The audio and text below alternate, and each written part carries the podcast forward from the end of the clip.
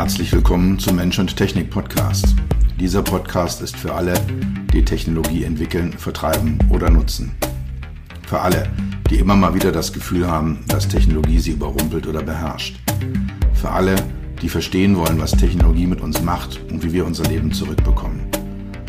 Dieser Podcast ist für die, die Technologie sexy machen wollen. All die Produktentwickler, Designer, UX-UI-Profis, Produktmanager, CTOs, CEOs und für dich. Mein Name ist Dr. Peter Röska, von meinen Freunden auch Dr. Peter. Ich bin dein Gastgeber und freue mich, dass du dabei bist.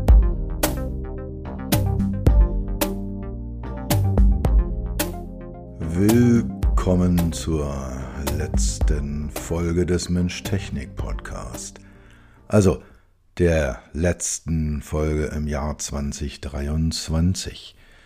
Die wird äh, ja so am 7., 8., 9. Dezember rum erscheinen und wenn ich dann im Zwei-Wochen-Rhythmus bleibe, dann rücke ich doch schon sehr, sehr nah ans Weihnachtsfest ran. Und da habe ich mir überlegt, äh, ich spare mir das. Zwischen den Jahren gibt es auch keine Folge. Anfang Januar werde ich wie üblich meinen Ausflug zur CES, zur Consumer Electronics Show nach Las Vegas machen.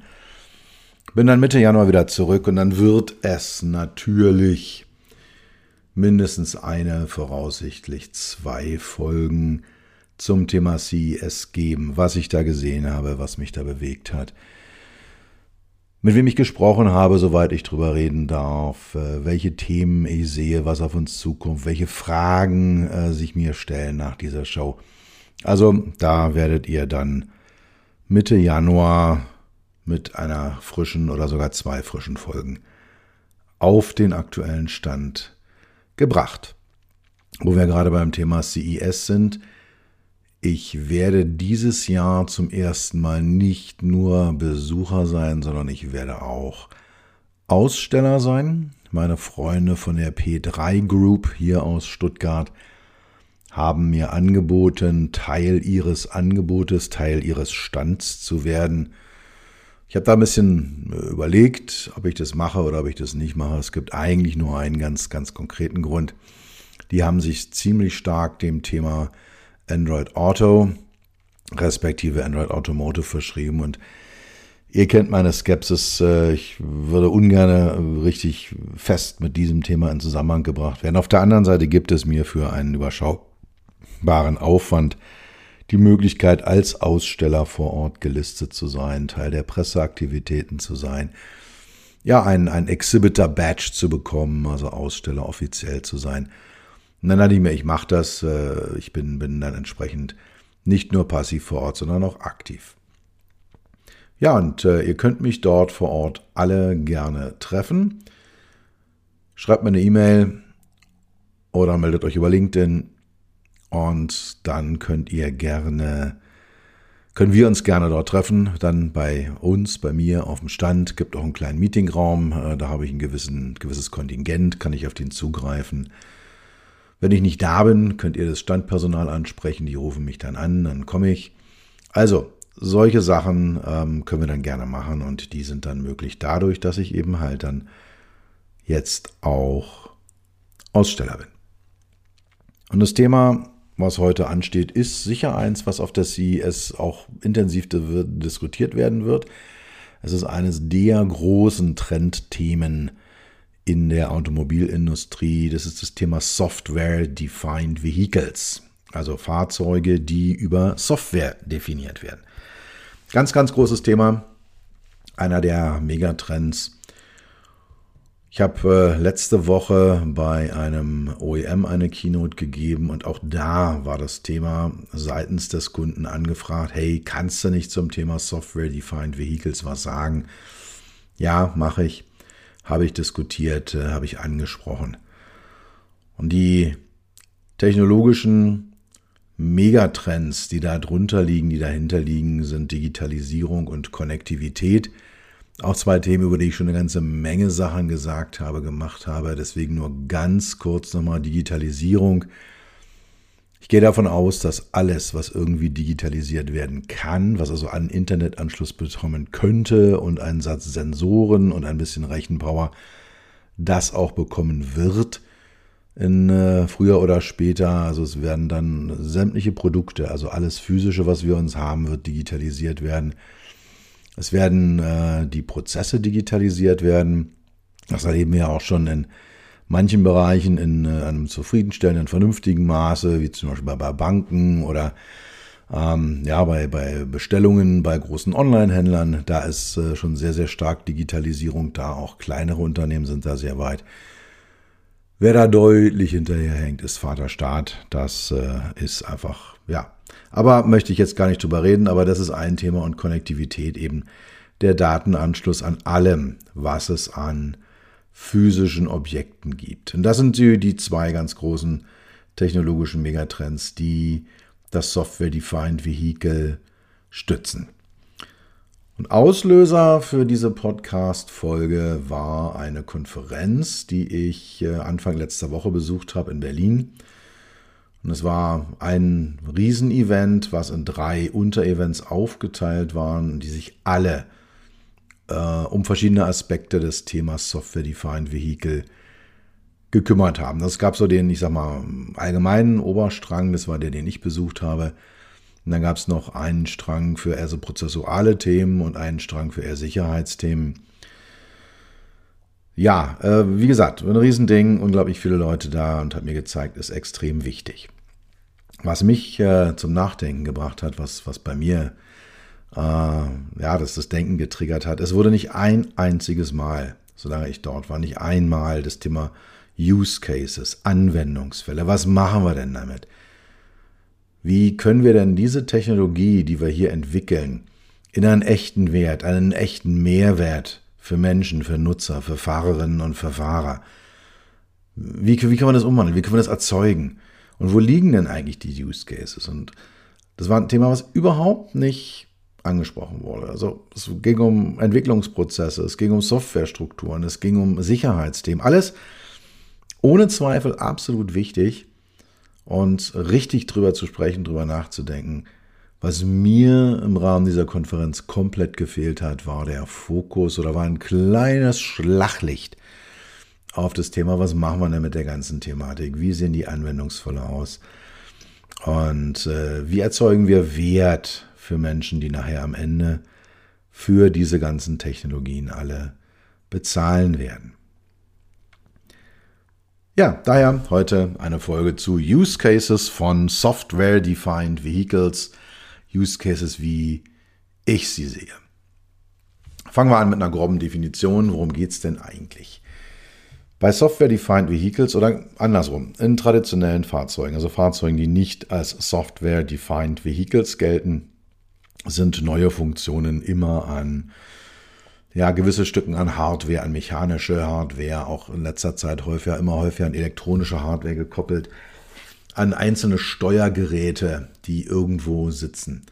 Und es ändert sich jetzt beim Thema Software-Defined Vehicles. Ich habe eine oder eine sehr geringe Anzahl äh, zentraler Recheneinheiten und äh, alles andere wird über Software geregelt und gemacht. Also die, da wird Software draufgespielt und dann kann dieses Gerät eben bestimmte Dinge. Das sind wir von, von Apps, von, von, äh, von Smartphones, von PCs schon lange gewöhnt. Es ist in Autos in ganz geringem Umfang, so im Bereich Infotainment äh, ist es drinne. Ähm, der Tesla war einer der ersten, der gesagt hat, wir sparen uns diese ganzen einzelnen Steuergeräte irgendwo im Fahrzeug verteilt. Wir bauen eine große Kiste rein. Und da Kleine Fußnote, das hat irgendjemand mal rausgefunden in der deutschen Autoindustrie und alle waren darüber erstaunt. Ich war darüber erstaunt, dass man darüber erstaunt sein kann, weil es für mich völlig konsequent ist, äh, dass es eigentlich war. war es war schon vor zehn Jahren der Weg in die Zukunft zu sagen, ich lasse diese einzelnen Geräte raus äh, und, und ersetze sie durch eine zentrale Recheneinheit. Und damit kriege ich natürlich ja eine unglaubliche Flexibilität rein. Ich kann die Dinge dann flexibel steuern, kann Funktionen nachrüsten, ich kann Updates machen. Ähm, ja, es ist einfach nicht mehr ein, eine bestimmte Hardware erforderlich, um eine bestimmte Funktion im Fahrzeug zu haben. Und es ist allgemein anerkannt, nächste Evolution in der Automobilindustrie steht an. Das wird durch Software-Defined Vehicles vielfach erst ermöglicht, aber halt eben auch ähm, äh, es ist, die Software-Defined Vehicles sind, sind äh, Teil dieser Evolution. Also sie sind, sind äh, Ursache und sie sind äh, Grund und sie sind äh, essentieller Bestandteil des nächsten Evolutionsschrittes. Da hängt eine Menge hinten dran. Ja, selbstfahrende autonome Autos, Automatisierung, vernetzte Autos, all das wird deutlich einfacher, wenn wir Software-Defined Vehicles haben. Und wir werden weitergehen auf dieser schrittweisen Transformation von Automobilen, wie wir sie kennen, zu intelligenten, flexiblen, erweiterbaren, mobilen Robotern, elektronischen Terminals, äh, ja, die kontinuierlich erweitert werden. Das, das, das ist so mal ganz grob eine Definition, wie es, aussieht. Ein paar Use Cases. Ich habe mal drei Gruppen von Use Cases identifiziert. Den einen, die eine Gruppe habe ich mal Differenzierung genannt, also Differenzierung äh, zwischen Marken, zwischen Modellen. Auch Differenzierung zwischen einzelnen Fahrzeugen, zwischen Fahreransprüchen. Dann Thema Sicherheit und Effizienz. Ganz zentrales Thema bei der ganzen Geschichte. Und dann zum Schluss so, ich sag mal, die Kern-User Experience, die Fahrererfahrung. Äh, was denn eigentlich im Empfinden der Menschen, die in einem Auto sitzen, passiert. Ja, also die drei Themen gehen wir mal durch. Fangen wir mit der Differenzierung an. Markendifferenzierung. Bis dato differenzieren sich Automarken sehr häufig zum Beispiel durchs Design, oder durch äh, ja, Eigenschaften des Antriebsstrangs. Hat er Vorderradantrieb, hat er Hinterradantrieb? Hat er einen Sechszylinder Reihenmotor oder hat er einen V8-Zylinder-Motor? Ist da ein Turbo oder ein Kompressor drauf und so weiter? Ihr, ihr seht das Prinzip. Das ist der traditionelle Weg gewesen, wie man Fahrzeuge unterscheiden konnte. Ja, also BMW hat einen Motortyp, Mercedes hat einen anderen Motortyp und Audi hat eh Vorsprung durch Technik. Also, ja, das sind so die, die, die Themen, ähm, die dann ins traditionelle, in die traditionelle Differenzierung mit reinkommen. Mit dem Aufkommen der elektrischen Fahrzeuge stellen wir fest, dass es zunehmend äh, schwieriger wird, sich zu differenzieren. Ein Elektromotor erzeugt keine Emotionen. Ein Elektromotor ist eine super Sache, man kann mit dem toll fahren. Aber ob ich jetzt die Bürsten innen oder die Bürsten außen habe und ob die Kupferkabel jetzt linksrum oder rechtsrum gewickelt sind, das interessiert keinen Menschen, der im Auto drin sitzt. Das merkt keiner. Von daher ist vielleicht außer dem Drehmoment und der Motorleistung eigentlich nichts mehr da, wo die sich wirklich unterscheiden. Das heißt also, die Unterscheidungsmöglichkeit über verschiedene Motoren, über Optionen im Antriebsstrang auch, die fallen weg in Zukunft. Und das gleiche gilt für eine Modelldifferenzierung ich habe halt eben dann diesen einheitlichen Antriebsstrang und dann gab es die kleinen Autos, gab es dann mit zwei und drei Zylindermotoren und die Mittelklasse mit vier und die Oberklasse mit sechs, acht und zwölf Zylindern und die Luxuswagen dann mit zehn und zwölf Zylindern. Also das, das war in, ja, da konnte man innerhalb einer großen Modellpalette auch sehr genau differenzieren.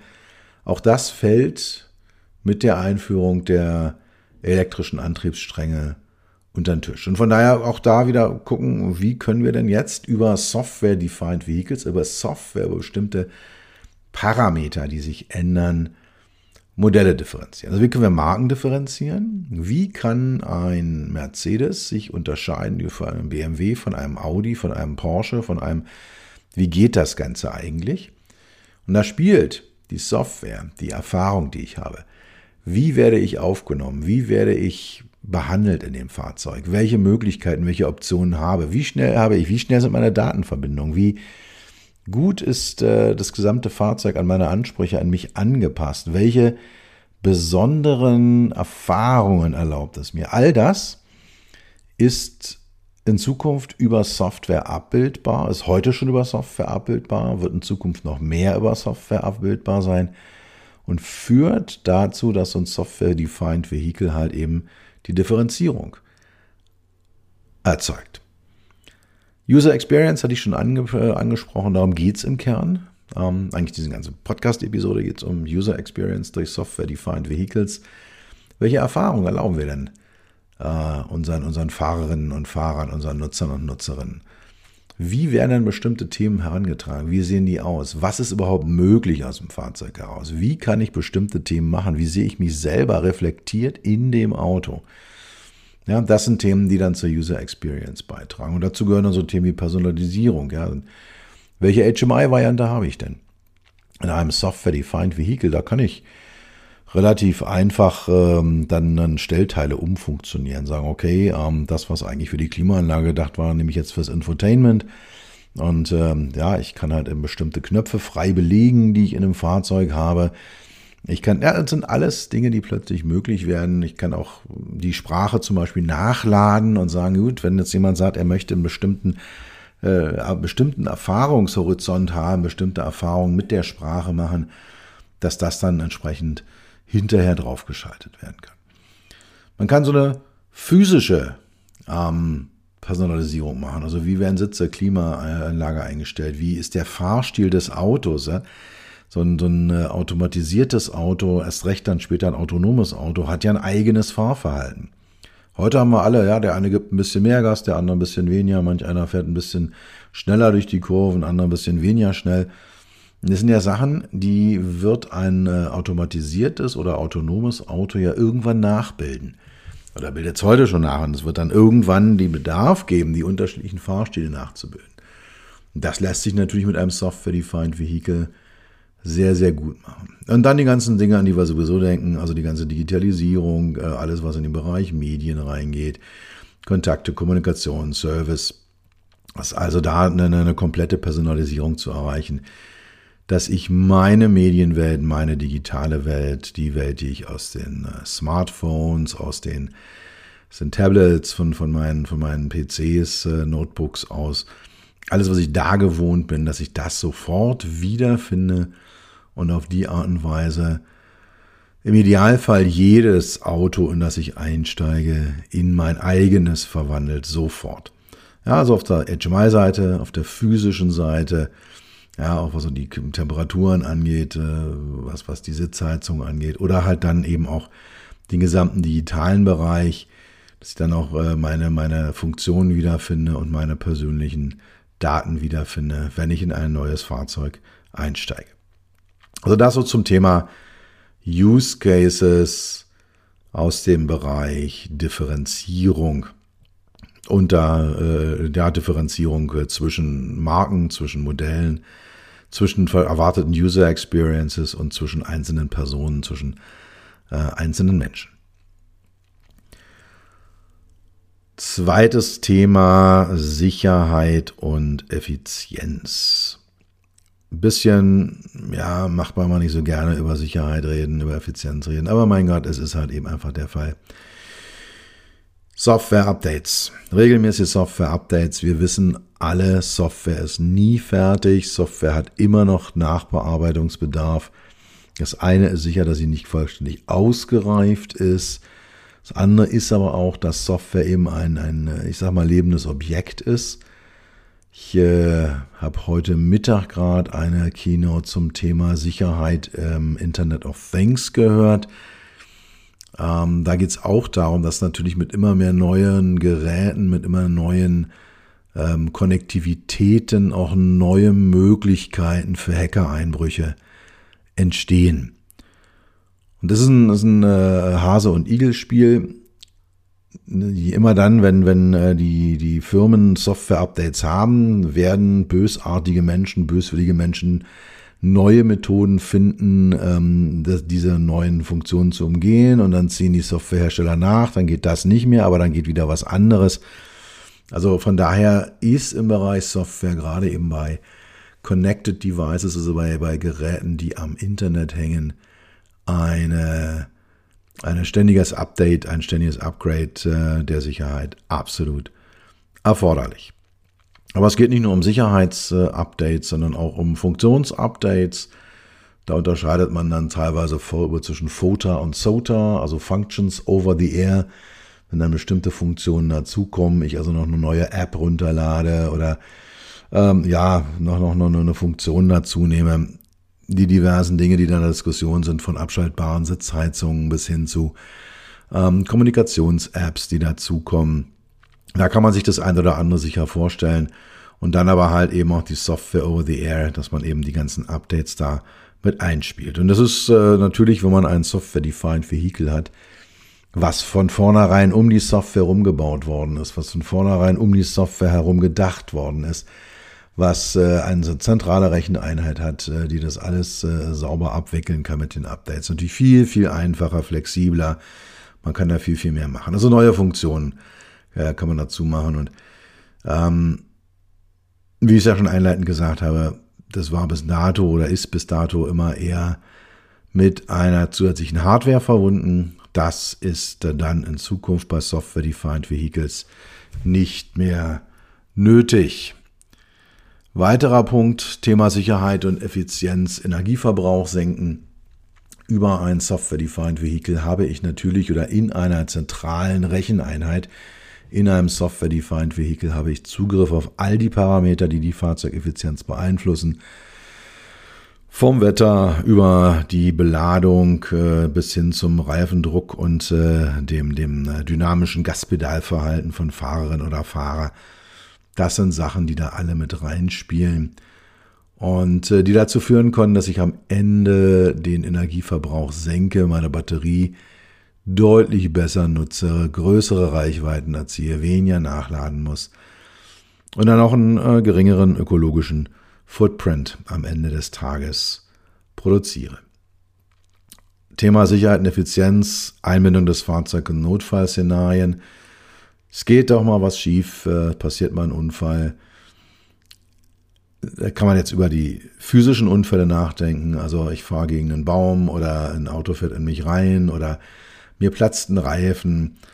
Äh, da, da kann man natürlich dann mit einem Software-Defined Vehicle noch viel, viel spezifischer ähm, losgehen und äh, ja, die, die, die Notfallszenarien unterstützen, also dann auch die Rettungsmannschaften unterstützen mit einer entsprechenden äh, Auslegung der, der, der, der äh, entsprechenden Transport der Daten. Also was ich zum Beispiel nicht wusste, ist, dass viele Feuerwehren noch gar nicht wissen, wie sie ein modernes Elektrofahrzeug eigentlich mit so einer, so einer Schere öffnen müssen, um äh, sich selber nicht an den, an den Hochspannungsleitungen da äh, einen, einen Elektroschock zu holen. Also das sind so Themen, ist mal ein bisschen unerfreulich drüber zu reden, macht man nicht so gerne, aber da kann man so auf physische äh, Bedrohungen, physische Gefahrensituationen mit einem Software-Defined Vehicle deutlich besser reagieren, eben durch zum Beispiel eine straight Datenübertragung auch des aktuellen Ist-Zustandes des Fahrzeugs ähm, schon an die Leitstellen, weil die Daten liegen alle vor zentral, die können auch zentral übertragen werden. Und dann gibt es auch die digitalen Bedrohungen, hatte ich auch schon angesprochen. Alles, was am Internet hängt, ist ein potenzielles Einfalltor für böse Buben und böse Mädels, die ja meine Daten abzapfen wollen, mir meine, mein Fahrzeug lahmlegen wollen, mein Fahrzeug übernehmen wollen. Das sind alles so Themen, die unerfreulich sind und die dann, wenn man Software-Defined Vehicle hat, einfach besser in den Griff bekommt, über schnellere Upgrades, über fokussiertere äh, Sicherheitsupdates entsprechend äh, in den Griff bekommt. Und zum Schluss äh, auch nochmal in diesem Bereich äh, das Thema Einbindung von künstlicher Intelligenz, selbstlernende Systeme. Auch das macht es in vielerlei Hinsicht deutlich effizienter und äh, effektiver, wenn man da äh, ein Software-Defined Vehicle hat. Punkt Fahrererfahrung. Welche Erfahrungen wollen Menschen in Fahrzeugen machen? Und wie kann ich die widerspiegeln? Einmal sicher das Thema physisches Fahrverhalten, also so ein sportliches Fahrverhalten gegenüber einem ökologischen Fahrverhalten. Da habe ich heute auch einzelne Steuergeräte. Ich kann da diesen Sportbutton bei mir in meinem Auto drücken und dann passieren da bestimmte Dinge. Da sind mit einem Software-Defined Vehicle noch deutlich mehr Möglichkeiten, äh, sind, sind da vorhanden, da kann man deutlich mehr machen. Da, ja, von, von Fahrwerksveränderungen über Ansprechverhalten der Bremsen, ähm, die Lenkung äh, entsprechend beeinflussen, das Motordrehmoment beeinflussen, ob ich jetzt eben sportlich fahren möchte oder ökologisch fahren möchte, ob ich auf einer Spaßfahrt bin oder ob ich auf einer Langstreckenreise bin. Das kann ich alles äh, entsprechend anpassen an den Use Case. Was machen denn die Leute damit? wenn ich ein Software-Defined Vehicle habe, also die Software zentral abgelegt ist, zentral gesteuert wird, habe ich dort richtig gute Karten zu wunderbaren Erlebnissen zu kommen. Das digitale Fahrverhalten, ähm, so eine konstante Konnektivität, immer online zu sein. Der Fahrer ist immer Teil äh, entweder seines eigenen Netzwerkes oder eines anderen Netzwerkes. Da geht es um so Themen wie Zugänge, Funktionen, Apps, die ich da entsprechend habe. Also das macht auch alles nochmal entsprechend ähm, ja in der User Experience eine Menge aus, dass also das physische und das digitale Fahrverhalten da personalisiert werden kann. Thema HMI, ich auch schon kurz angerissen. Äh, man kann die Intuitivität erheblich äh, steigern durch die Personalisierung, äh, die, die, die man da machen kann. Also man hier auch sagen kann, ja, dieses Fahrzeug ist mein Auto, ich habe meine Funktionen, meine Lieblingssachen auf meine Lieblingsart und Weise zur Verfügung. Ich kann auf den Kanälen mit dem Fahrzeug interagieren, die mir am nächsten liegen. Es ist die Sprache, es ist die Gestik, es ist äh, Touchscreen, sind es Hardkeys. Da bekomme ich dann deutlich bessere Ergebnisse hin, wenn ich das Ganze zentral über einen Softwareblock steuern kann. Thema autonomes Fahren auch schon immer mal wieder angesprochen. Hier ist ja so ein Dauerthema, automatisiertes Fahren, autonomes Fahren. Ist eigentlich ohne Software definierte Fahrzeuge, Software-Defined Vehicles, nicht wirklich vorstellbar. Da ist eine so hochgradige Vernetzung der einzelnen Sensoren, ob es jetzt LIDAR und Kamera, ob es Ultraschall ist, ob es Radar ist, äh, ob es Innenraumsensorik, ob es Außenraumsensorik ist All die Sachen müssen effizient verknüpft werden. Dazu die kollaborativen Funktionen, also die Kommunikation mit anderen Fahrzeugen, mit der Infrastruktur. Das sind alles Sachen, die auf der Agenda stehen. Und jetzt sind wir an dem Punkt angekommen, wo ich sage, das ist ohne Software-Defined Vehicles eigentlich nicht mehr vorstellbar. Also wenn ich diese Sachen, wenn ich möchte, dass mein Auto mit seiner Umgebung intensiv kommuniziert, dann ist es mit einzelnen unterschiedlichen Steuergeräten für unterschiedliche Funktionen eher schwierig. Ah, das ist eigentlich nur mit einer zentralen Recheneinheit und einer, einem einheitlichen Software, einer einheitlichen Software vorstellbar. Ja, und zum Schluss, äh, was möglich ist mit, äh, mit äh, Software-Defined Vehicles, ist es ein konstantes Feedback an den Fahrer zu geben, um die Sicherheit zu erhöhen. Hey, du bist ein bisschen schnell unterwegs oder ah, die äh, horizontalen G-Kräfte in der letzten Kurve waren am oberen Maximum und aber auch die Effizienz sicherzustellen, zu sagen, hey, deine Batterie nähert sich dem Ende, fahr mal ein bisschen vorsichtiger, oder soll ich dir helfen? Ich mach mal einfach mal. Und ja, auch hier wieder brauchen wir Software-Defined Vehicles brauchen wir halt eine zentrale Steuerung, um das ganze Thema abbilden zu können. Ja, kurze Zusammenfassung. Software-Defined Vehicles werden heute in erster Linie als technologisches Problem betrachtet.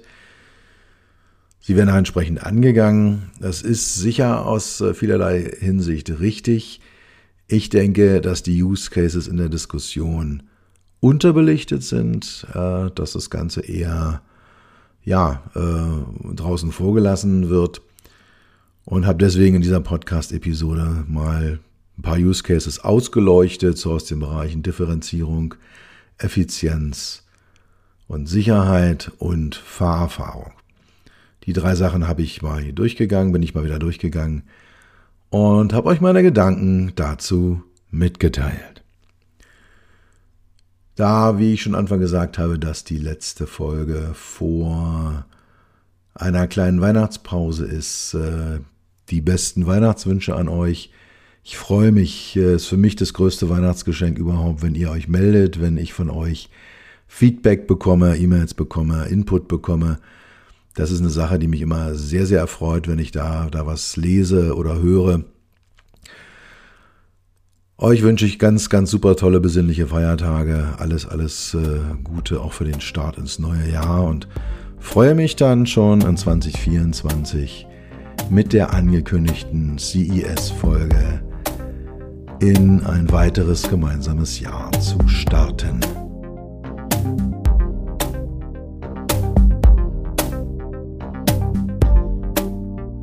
Das war's für heute bedanke mich dafür, dass du Zeit mit mir verbracht hast. Du hast etwas für dich getan, was dir keiner mehr nehmen kann. Für einen weiteren Austausch findest du mich auf LinkedIn und auf meinen Webseiten www.peter-rösker.com Rösker mit OE und SS oder unter www.beyond-hmi.de. Bis zum nächsten Mal, pass auf dich auf und bleib gesund.